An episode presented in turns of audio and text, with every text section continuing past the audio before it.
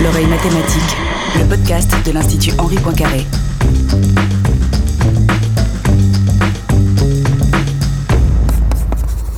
Bonjour à toutes, bonjour à tous, bienvenue à l'oreille mathématique.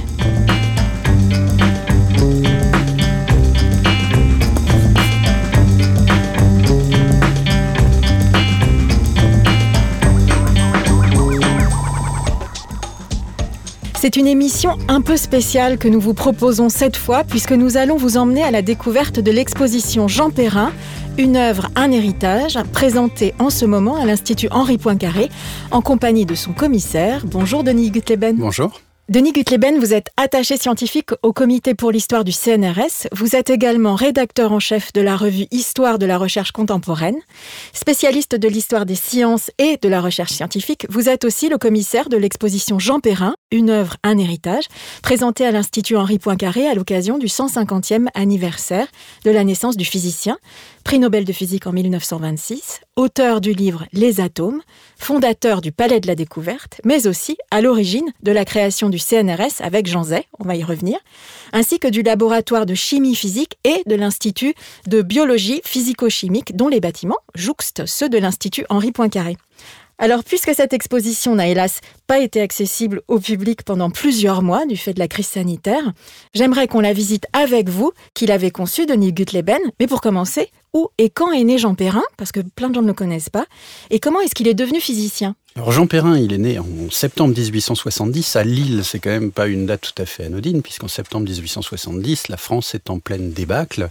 Euh, Gambetta vient de, proclamer la naissance de, la République à l'hôtel de ville de Paris, et donc bah, Jean Perrin, il est un de ces, jeunes hommes, qui, jeunes savants, qui, vont naître en même temps que, la République, qui vont vivre tout au long de, l'expérience républicaine de la Troisième République jusqu'à jusqu'à 1940, et ça va beaucoup marquer son, son parcours.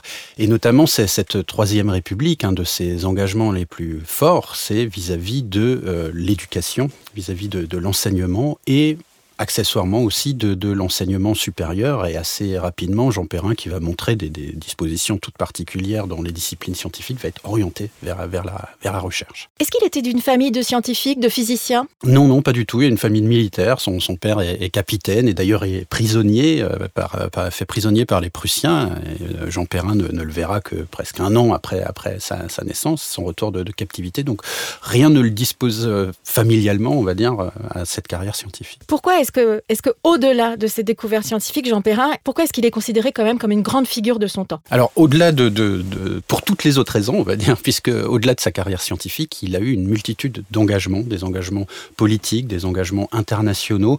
Politiques, on pense évidemment souvent à, l'organisation de la recherche scientifique, on y reviendra sans doute euh, tout à l'heure, mais, il y a aussi euh, tout un tas d'engagements aussi pour la liberté, euh, contre, contre ben, les, les les idéologies totalitaires qui, qui émergent dans, dans, l'entre-deux-guerres et contre lesquelles il, va lutter assez férocement.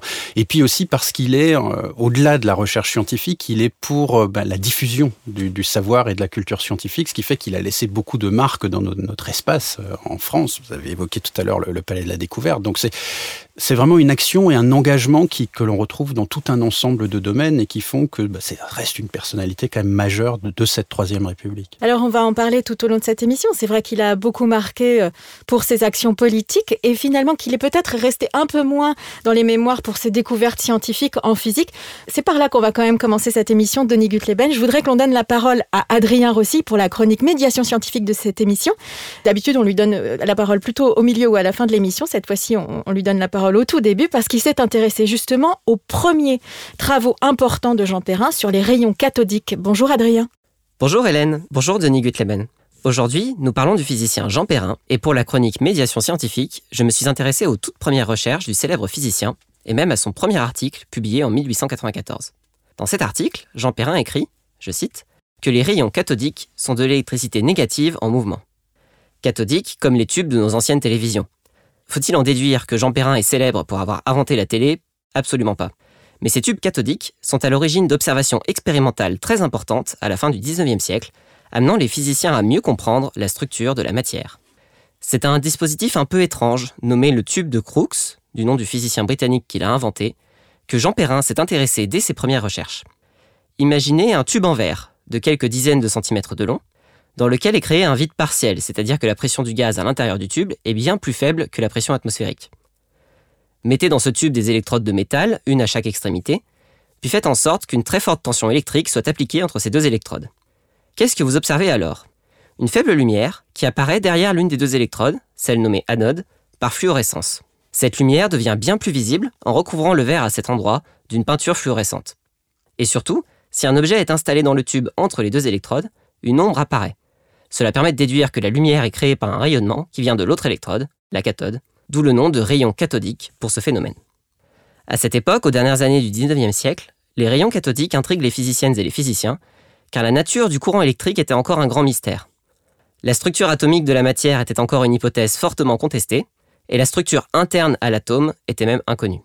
Dans ses expériences, Jean Perrin ajoute au tube de Crookes un petit collecteur du côté de l'anode attaché à un électroscope, un appareil qui permet de mettre en évidence les charges électriques. Son but, capturer le rayon cathodique afin de mesurer sa charge. Il mesure une charge négative, d'où son observation, les rayons cathodiques sont de l'électricité négative en mouvement. Cette observation se révèle capitale pour la suite. Trois ans plus tard, le physicien britannique Joseph John Thomson mesure la déviation des rayons cathodiques par des courants électriques et magnétiques. Cette déviation, que l'on n'observe pas sur d'autres phénomènes lumineux, montre que le rayonnement cathodique est constitué de particules ayant une masse. Ajoutée à cette observation celle de Perrin, on trouve ainsi des particules chargées négativement et ayant une masse, ce sont les électrons. Découvert en 1897, l'électron est la première particule subatomique à être observée expérimentalement, bien avant les protons et les neutrons. Perrin et Thomson ont ainsi trouvé un nouvel argument fort en faveur de la structure atomique de la matière. Mais il faut encore attendre une vingtaine d'années pour que cette hypothèse soit acceptée par l'ensemble des physiciennes et physiciens. Là aussi, Jean Perrin a joué un grand rôle, et ses expériences autour du mouvement brownien sont même l'objet d'une précédente chronique de l'oreille mathématique, dans l'épisode 6 avec Nicolas Curien. Denis Gutleben, 150 ans après la naissance de Jean Perrin, comment est-ce que vous, historien des sciences, vous travaillez pour redécouvrir la démarche scientifique du physicien Jean Perrin Alors, Jean Perrin a publié un certain nombre de, textes lui-même. Il a publié euh, aussi un ouvrage qui est assez capital, qui en 1913, c'est Les Atomes, où il décrit avec beaucoup de précision euh, ses, expériences elles-mêmes. Et euh, il le décrit aussi dans, la notice qu'il va remettre à, l'Académie des sciences au moment de, son élection. Et donc, on peut suivre assez facilement, assez aisément le, cheminement qu'il a emprunté dans, ses travaux, y compris pour, la période. On sait à peu près que c'est à la fin des, des années 1900, vers en 1906 et 1900 qui va faire ses travaux les plus déterminants. Donc ça, permet de, retrouver ses propres descriptions lui-même et puis le, le, le, sens, la plume qu'il met derrière ses descriptions, parce qu'il écrivait, à défaut d'être un merveilleux orateur en public, il, écrivait très bien et il avait un soin tout particulier dans, dans, son écriture. Donc on, peut, grâce à lui, retrouver assez facilement. Il a laissé des, traces, il a laissé des, sources en pensant aux historiens, aux historiens et ça c'est assez merveilleux. Euh, vous parliez justement euh, du livre Les Atomes, qui est certainement l'ouvrage le plus célèbre euh, de Jean Perrin. Est-ce que c'est vraiment un ouvrage de recherche ou est-ce que c'est aussi un, travail un peu de diffusion des connaissances déjà pour Jean Perrin? Alors c'est un ouvrage hybride, Les Atomes, c'est-à-dire qu'il est réputé comme l'un des, grands ouvrages du, moment. D'ailleurs, on, l'a réédité à l'occasion du, centenaire de, sa parution en 2013 parce qu'il a vraiment marqué l'histoire des sciences, parce qu'il fait le point vraiment de la recherche à ce moment-là, avec encore une fois cette plume assez merveilleuse de, Jean Perrin, et en même temps, clairement, quand on lit euh, bon, il faut, il faut un petit peu de patience et puis avoir un petit bagage scientifique quand même, parce qu'on risque de passer à côté de, beaucoup de choses. Donc, c'est un ouvrage pas forcément de recherche euh, stricto sensu, mais c'est un ouvrage qui fait le point sur la recherche et qui, marque ce, moment capital où, Jean Perrin décide eh ben, un peu de, faire ce, bilan de la science telle qu'elle est euh, à ce moment-là, mais quand même pour un public relativement éclairé.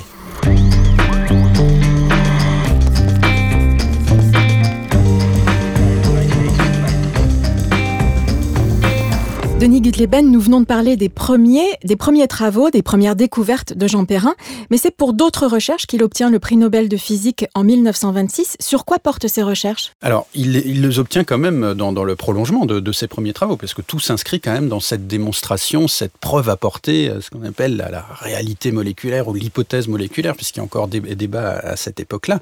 Et, très clairement, le prix Nobel de 1926, il est décerné à Jean Perrin pour euh, ben, ses travaux s'est expliqué clairement et en même temps assez largement sur la, structure discontinue de, la matière. C'est-à-dire qu'il établit cette preuve qui faisait encore pas mal débat avant la Première Guerre mondiale bah, de, l'existence des, atomes, pour faire, pour faire court. Comment vous l'avez conçue cette exposition? Cette exposition, elle, est constituée de plusieurs panneaux, c'est ça? Tout à fait, oui, oui, oui. Il y a une dizaine de panneaux. En fait, on l'a conçu parce que justement autour de ce maître mot de, l'engagement de, Jean Perrin, engagement scientifique, engagement politique, engagement aussi pour la diffusion de la connaissance euh, scientifique. Euh, voilà, vous parliez d'une citation, on en a mis euh, plusieurs. Il y en a une qui m'a beaucoup plu, c'est celle où il dit son principe c'était d'expliquer le visible compliqué par de l'invisible simple. Oui, parce que en fait, Jean Perrin, à la fois, c'est un excellent euh, manipulateur. Hein. Il réussit à faire des expériences qui, bluffent vraiment ses, collègues à l'époque, mais en même temps, euh, c'est un théoricien. Et donc, euh, l'invisible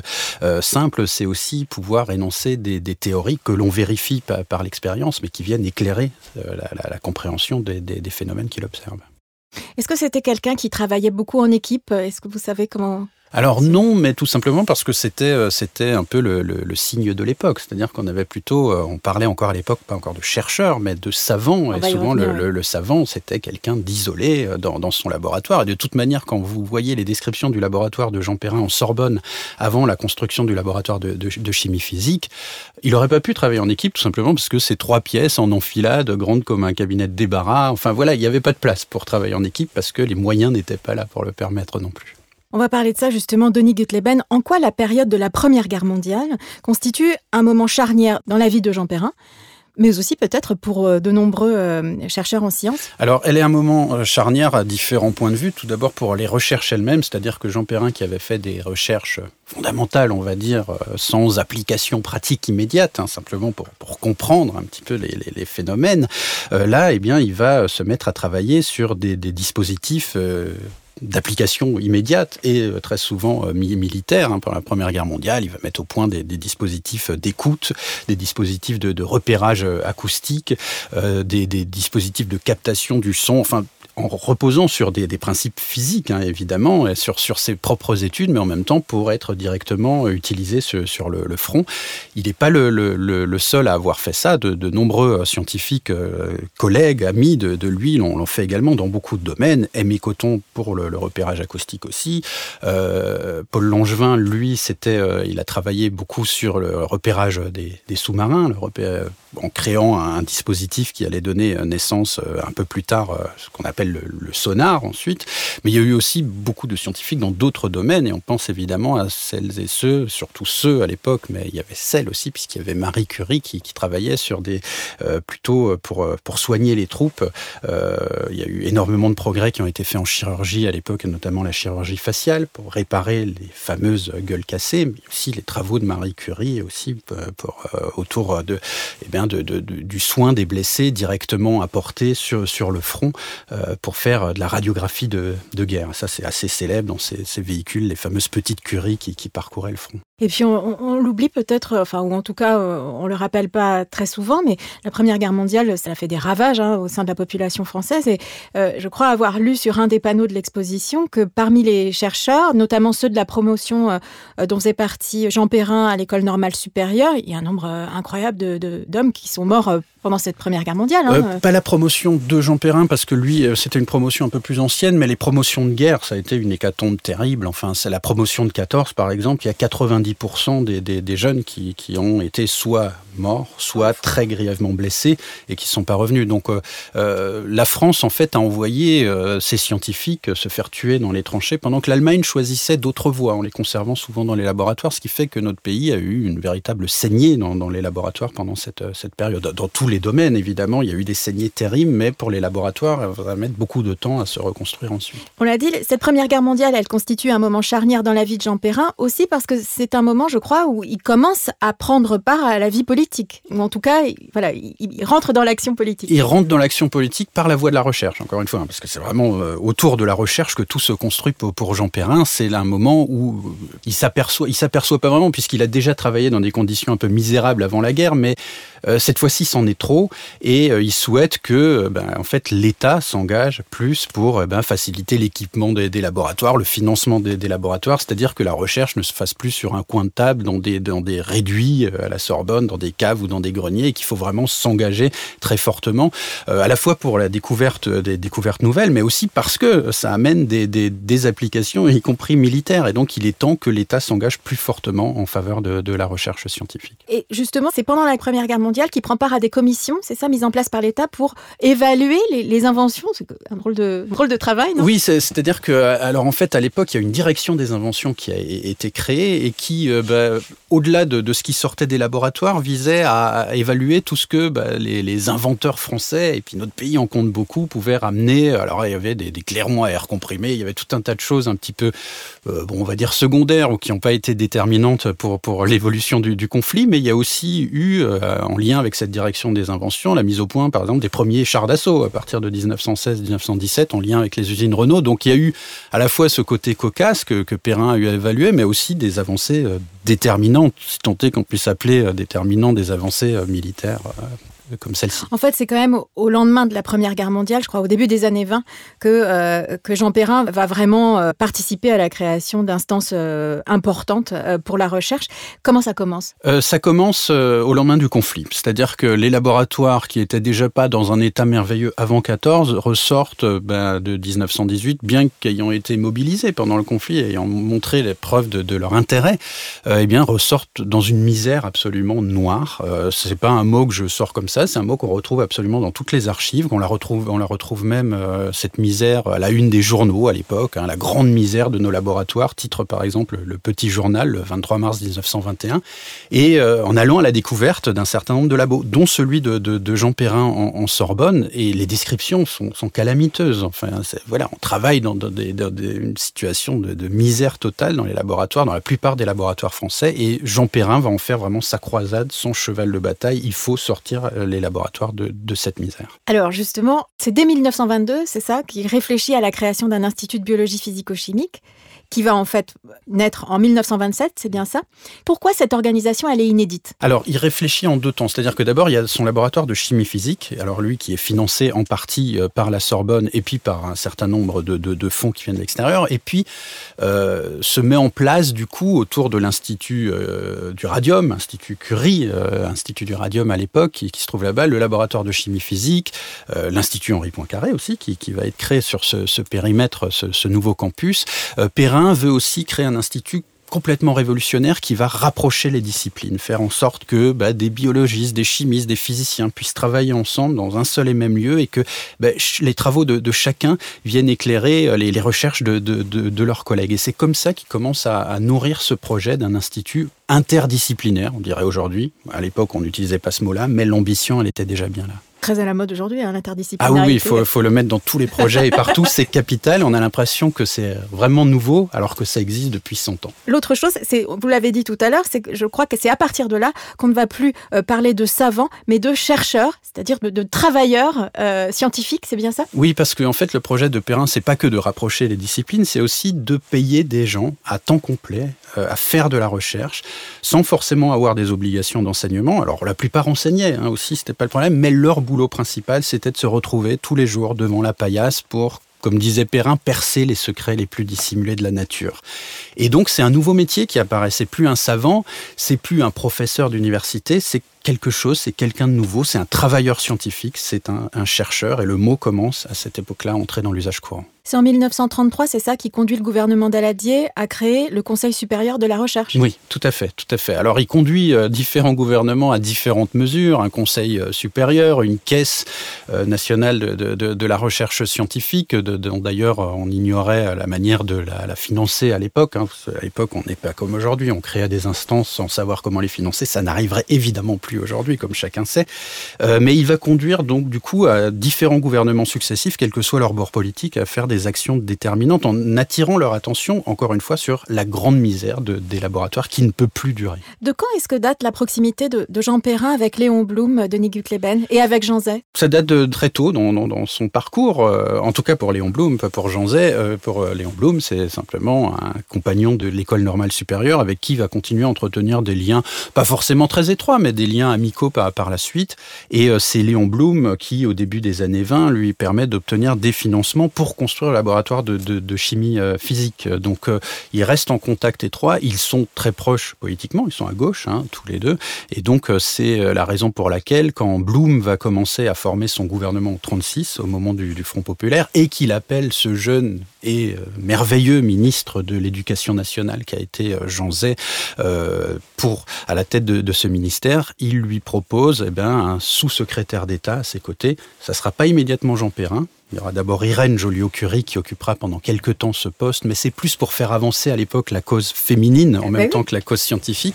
Et Jean Perrin prendra sa suite en septembre 36. Mais ça a quelque chose d'étonnant, euh, ça, parce que finalement, on est à une époque où les femmes n'ont même pas le droit de vote, mais on a une femme qui est sous-secrétaire à la recherche euh, scientifique. Ah, c'est merveilleux d'imaginer quand même qu'Irène Joliot-Curie, qui est prix Nobel en 1935, qui devient ministre en 1936, n'a toujours pas le droit de voter. C'est quand même complètement ubuesque, mais ça fait partie des des, surprises et des, clins d'yeux de, l'histoire. Bon, enfin, elle, transmet son portefeuille, je crois, assez rapidement à Jean Perrin dès septembre, c'est ça? Mais c'est un accord dès le début, c'est-à-dire qu'elle s'est ouverte dès le début à Jean Zay et à Léon Blum en leur disant je veux bien accepter, il faut une figure euh, féminine, mais en même temps, moi, la politique. Hein, et, euh, voilà. et puis, elle est très brute de décoffrage, Irène. Euh, elle n'a pas non plus de, de, volonté particulière à faire une carrière politique. Elle, ce qu'elle veut, c'est travailler dans son laboratoire, faire avancer la, la science, et très vite, elle va partir, elle va quitter ses fonctions. Mais c'était annoncé dès le début. Ça nous rappellerait presque la mairie de Marseille, non je, je, suis historien, moi, je ne m'occupe pas de l'actualité. en 1939, Denis Gutleben, euh, le 19 octobre exactement, est créé le Centre national de la recherche scientifique, CNRS. Est-ce que vous pouvez nous parler un petit peu de cette création? Alors, cette création, comme c'est le 19 euh, octobre 1939, on en a souvent fait une création de guerre. C'est-à-dire qu'on a dit 19 octobre 39, ça faisait six semaines que la Seconde Guerre mondiale avait commencé en Europe, en tout cas, parce qu'ailleurs, elle avait même commencé un peu plus tôt, mais en Europe. Et donc, on a créé un CNRS pour faire face aux besoins les plus urgents du conflit, un peu comme on avait fait euh, pendant la Première Guerre mondiale pour, pour créer des dispositifs nouveaux. Sauf que bah, quand on regarde la carrière de Jean Perrin et l'histoire plus générale de, de la recherche, on s'aperçoit que c'est une réflexion qui est en en route depuis très longtemps, c'est-à-dire qu'on cherche à organiser de la meilleure manière possible la recherche scientifique dans notre pays. Il y a des avancées qui ont été faites, ça a pris beaucoup de temps. Les avancées les plus déterminantes, c'est en 36 sous le Front populaire, sous secrétaire d'État à la recherche, etc. Et en fait, euh, la Seconde Guerre mondiale, c'est un peu l'occasion de transformer tous ces essais, tous ces avancées euh, antérieures pour en, faire un nouvel organisme euh, ambitieux, national, qui, qui pourrait piloter, accompagner accompagner la, recherche à travers tout le pays. Donc c'est pas une création de guerre, c'est pas une création ex nihilo en octobre 39, c'est vraiment le fruit de, débats qui, qui occupe la, France euh, depuis les années 1870 en fait. On sait si bien qu'à ce moment-là, quand même, euh, euh, la vie de Jean Perrin, elle est très très ancrée dans la politique française. Est-ce que vous pouvez nous parler de sa personnalité, de son tempérament, de la manière dont il était perçu par ses collègues et puis aussi en politique? Alors là, la personnalité de Jean Perrin, c'était quelqu'un à la fois d'extrêmement flamboyant, qui, avait un but et qui faisait tout pour, pour, euh, pour, l'atteindre, et en même temps quelqu'un qui... Euh, euh ses, discours, c'était pas forcément ce qu'il y avait de, de, plus brillant, parce qu'il n'avait pas de moyens oratoires particuliers. C'est euh, c'est vraiment une personnalité hybride et qui a plu à beaucoup de, de ses contemporains parce que c'était un peu le, le, scientifique, le professeur tournesol, entre guillemets, lâché dans, dans, un milieu extrêmement dur qui est, qui est celui de la politique, et sans doute à la fois cette aura formidable qu'il avait du point de vue scientifique et ce côté un petit peu décalé lui a permis de, de, de, faire avancer euh, ses, ses, idées au point d'arriver à, la, création de, cet organisme national qui est, qui, est, le CNRS en 1939. Donc euh, il y a une perception un peu hybride de ce personnage, il y a eu beaucoup d'admiration, en même temps il n'a pas fait l'unanimité, il a eu des opposants aussi euh, assez farouches contre son, ce projet d'organisation qui, à partir de 1940, penseront utiliser Vichy pour prendre un petit peu la, revanche sur ce, dispositif. Denis Gutleben, Jean Perrin, c'était un homme d'engagement. Il s'est engagé euh, aussi pour d'autres combats que, autres que dans le champ scientifique. Lesquels? Alors déjà, la lutte contre toutes les formes d'intolérance de, de, et de de totalitarisme qu'il y a eu hein, dans, l'entre-deux-guerres à partir des, années 30, enfin dès les années 20 contre le fascisme en, Italie, et puis dans les années 30 contre le totalitarisme en Allemagne, ça c'est clair, il a milité dans tout ce qui pouvait militer, euh, et puis faire euh, euh, mettre en place tous les dispositifs possibles pour accueillir les, scientifiques qui étaient menacés dans, les pays envahis par l'Allemagne nazie, pour pour créer des, liens, pour leur permettre de, s'échapper, pour leur permettre de, les accueillir en France. Il a pris la parole chaque fois qu'il le pouvait. Donc ça, clairement, c'est un engagement sur lequel il n'a... Y compris dans l'affaire Dreyfus? Y compris dans l'affaire Dreyfus très tôt, en effet. Si vous revenez beaucoup plus tôt, en effet, dès les débuts de sa carrière on retrouve vraiment très engagé dans, ces questions-là dès le début et tout au, long de son parcours. Il est aussi très, très engagé, euh, on l'a évoqué brièvement tout à l'heure, mais aussi pour la, diffusion et pour de, la culture scientifique et sur le fait que euh, en fait, son, grand dessin d'organisation de la recherche, c'est pas que euh, destiné à créer des tours d'ivoire pour des scientifiques. C'est vraiment la nation entière qu'il faut emmener derrière, euh, derrière elle, derrière cette organisation. Et un des, outils qu'il imagine à l'époque, aujourd'hui peut-être qu'on ferait des choses sur Internet, tout ça pour convaincre tout le monde, sur YouTube ou ailleurs. À l'époque, lui, il crée un palais de la, découverte et palais de la découverte destiné à tous les citoyens qui financent la recherche. Donc, il faut leur montrer ce que, ça apporte, la recherche scientifique, et puis aussi aux jeunes. Et ça c'est capital, euh, cet engagement vis-à-vis de la jeunesse, c'est de dire que ben, il faut révéler aux jeunes la, beauté de la science et permettre à de jeunes carrières d'émerger euh, à ce moment-là. Alors justement, ce palais de la découverte, on, va peut-être approfondir un peu, développer. Il est créé en 1935, c'est bien ça? 36. 36. Dans quelles conditions et, pourquoi il est créé euh, justement En fait, d'ailleurs, il est pensé en 36. Il, ouvre officiellement ses portes en, 1937, on, va dire. Mais on est toujours sous, cette expérience du, du, Front populaire. Euh, alors, pourquoi le, créer euh, Tout simplement parce qu'on est dans une période d'exposition, donc euh, ça fait partie du grand mouvement aussi des, expositions internationales qui, ont lieu à l'époque. Mais en même temps, c'est clairement pour appuyer, asseoir ce projet, c'est pour dire que on ne fait pas, on n'organise pas la recherche pour les scientifiques, on organise la recherche pour le pays. Il faut le montrer et il faut le montrer sous un angle. Alors c'est un choix qui a été contesté à l'époque, c'est d'appeler ça un palais de la découverte parce que toute la démarche scientifique repose pas juste sur la, découverte, mais en fait c'était un nom qui permettait d'attirer les, foules, qui permettait d'attirer l'attention. Et ce qui est montré au sein du palais, c'est vraiment tout le mécanisme de la recherche scientifique, toutes les idées, la manière dont elles évoluent, dont elles germent, euh, etc. Donc c'était une conception un peu... Euh, oui, complètement novatrice euh, à l'époque, euh, à laquelle Jean Perrin était, était profondément attaché et qui, a tout de suite rencontré un succès absolument euh, énorme. Denis Gutleben, Jean Perrin meurt en 1942. Dans quelles conditions est-ce qu'il est mort? Eh ben, Jean Perrin, en fait, en 1939, donc, crée le CNRS pour une recherche fondamentale, une recherche un peu éthérée, entre guillemets, même dans son esprit, et en même temps pour une recherche qui va se mettre au service très vite de, de, de, de la recherche militaire et puis de la victoire de la France. Bon, ça, ça a plutôt très bien marché en 1940, euh, mais il veut continuer la lutte après, après la, défaite, après la, débâcle. Donc euh, il tente de rejoindre l'Afrique du Nord, il revient en France, il fait un long périple qui le fait passer par différents pays, l'Espagne, etc. Et il se réfugie pour finir euh, aux, États-Unis, et c'est là-bas, à New York, alors qu'il continue de poursuivre la lutte, mais qu'il est complètement épuisé par ce périple et par, par ce, combat qu'il veut, qu'il veut poursuivre, bah, qu'il s'éteint dans un, dans un hôpital à New York. Euh, c'est un, symbole assez fort, je trouve, de ce point de vue-là aussi, parce que Jean Perrin est né avec la Troisième République et a disparu en même temps que cette, euh, République, ou dans, son sillage tout de suite derrière. Donc c'est vraiment l'idéal du, savant républicain, jusque dans, dans ses dates, jusque dans son parcours. Sa dépouille sera ramenée au Panthéon, c'est ça, en 1948 avec celle de Paul Langevin. Oui. Et puis bien plus tard, il sera rejoint par euh, Jean Zay. Tout à fait, tout à fait. Alors le Panthéon pour Jean Perrin, c'est 1948, c'est une grande cérémonie nationale. Et puis on va retrouver, alors c'est beaucoup plus tard, c'est en 2015, Jean Zay, euh, qui lui aussi rentre au Panthéon parce que, alors pas parce que c'est un grand scientifique comme euh, Jean Perrin, euh, même pas du tout d'ailleurs, c'est pas du tout son domaine, mais parce que ça a été un, grand résistant de l'intérieur, un résistant de la pensée aussi, un résistant qui a beaucoup écrit contre, contre Vichy du, fond de, sa geôle. Et en fait, c'est à la fois c'est pour tous les engagements de, Jean Zay, parce que Jean Zay a une œuvre immense dans l'éducation nationale, c'est le, créateur du Festival de Cannes, enfin quels que soient les, les domaines qu'il a touchés, il les a profondément modifiés, révolutionnés. Et donc on le fait entrer au Panthéon pour toutes ces, raisons-là. Et en même temps, c'est un clin d'œil merveilleux de voir que depuis 2015, les deux pères fondateurs du CNRS, Jean Perrin, Jean Zay, reposent ensemble à nouveau euh, au, sein du Panthéon.